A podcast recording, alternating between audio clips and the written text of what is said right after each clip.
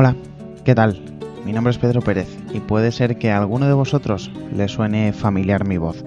Voy a contarte mi historia. Desde muy pequeño he tenido una obsesión por la comunicación y muy especialmente por la radio.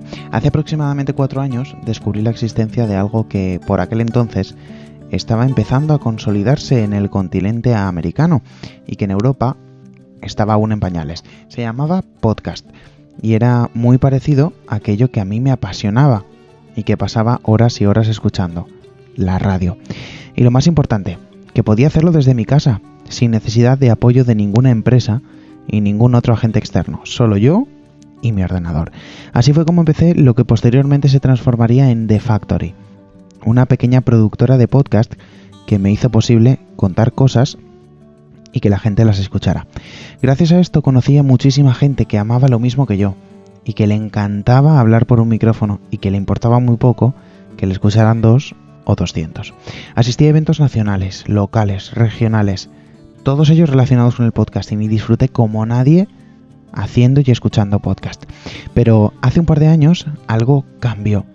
Descubrí que mi pasión se había convertido en algo parecido a una obsesión, pero sobre todo que no había entendido la esencia del medio en el que me desarrollaba.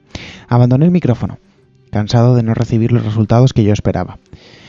Muchos de los que habían iniciado la andanza conmigo habían conseguido grandes audiencias, una legión de seguidores fieles que se sumaban por miles y que le seguían incondicionales en todo lo que hicieran.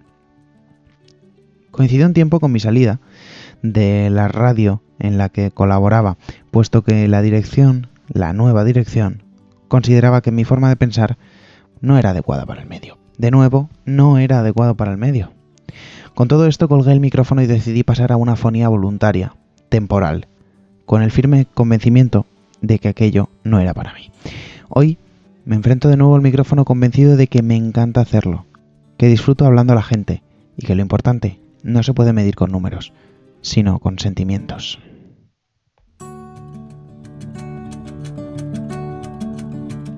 Comienzo un nuevo proyecto sonoro con el propósito de enmendar todos los errores que en el pasado cometí y que para el propósito sea aún más fuerte voy a compartirlo contigo, que me estás escuchando ahora mismo.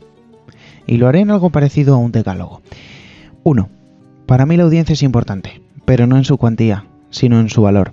Algún día un profesor en la universidad me explicaba que cuando intentamos comprar algo o vender algo, no podemos equiparar el precio al valor. En muchas ocasiones conocemos el precio, pero no somos capaces de conocer su valor. Cada uno de los oyentes de este programa es una parte fundamental de él.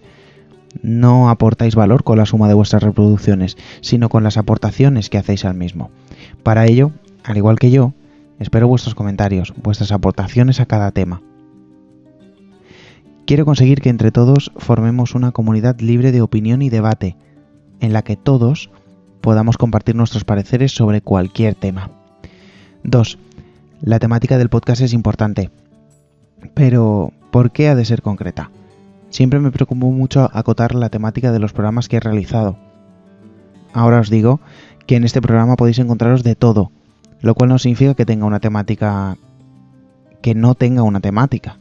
Este programa se centra en la actualidad del momento, pero eso no significa que esté íntimamente relacionado con las noticias políticas que surgen, con los titulares del día.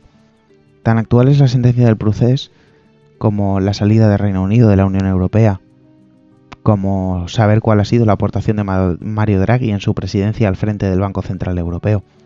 Incluso analizar cómo ha cambiado la comunicación publicitaria en el presente siglo. O incluso hablar de nosotros mismos. ¿Qué ha sido del podcasting en estos últimos 10 años? Todo eso es actualidad. 3. Prometo no obsesionarme con la técnica. En mi anterior etapa tenía cierta obsesión por alcanzar el sonido óptimo, con que la sintonía entrara justo en el segundo en que tenía que entrar ni antes ni después. Con todo esto no quiero decir que vaya a descuidar el sonido, pero sí que no voy a primar la técnica al contenido.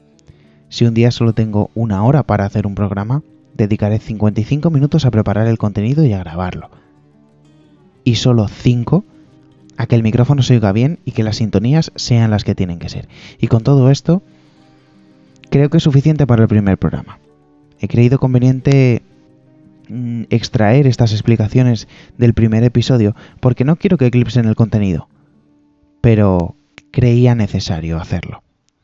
Con todo esto, os invito a formar parte de esta comunidad que hoy nace, aquí y ahora, y a tomarnos juntos un café, hablando de todo lo que sucede a nuestro alrededor, que no es poco. Para ello, podéis enviarme vuestros mensajes de voz a través de la, plataforma donde está alojado este programa, Anchor. Anchor. Al inicio del siguiente programa podremos compartir las impresiones del programa anterior. Si no, podéis hacerlo también por los medios tradicionales, a través de las redes sociales, donde podéis encontrarme como arroba Gaitán 9 O si lo preferís también podéis mandarme un correo electrónico. Mi dirección es contacto pedroperez.me. Nos oímos pronto para tomar un nuevo café y seguir hablando de la vida. Un saludo a todos. Muchas gracias. Adiós.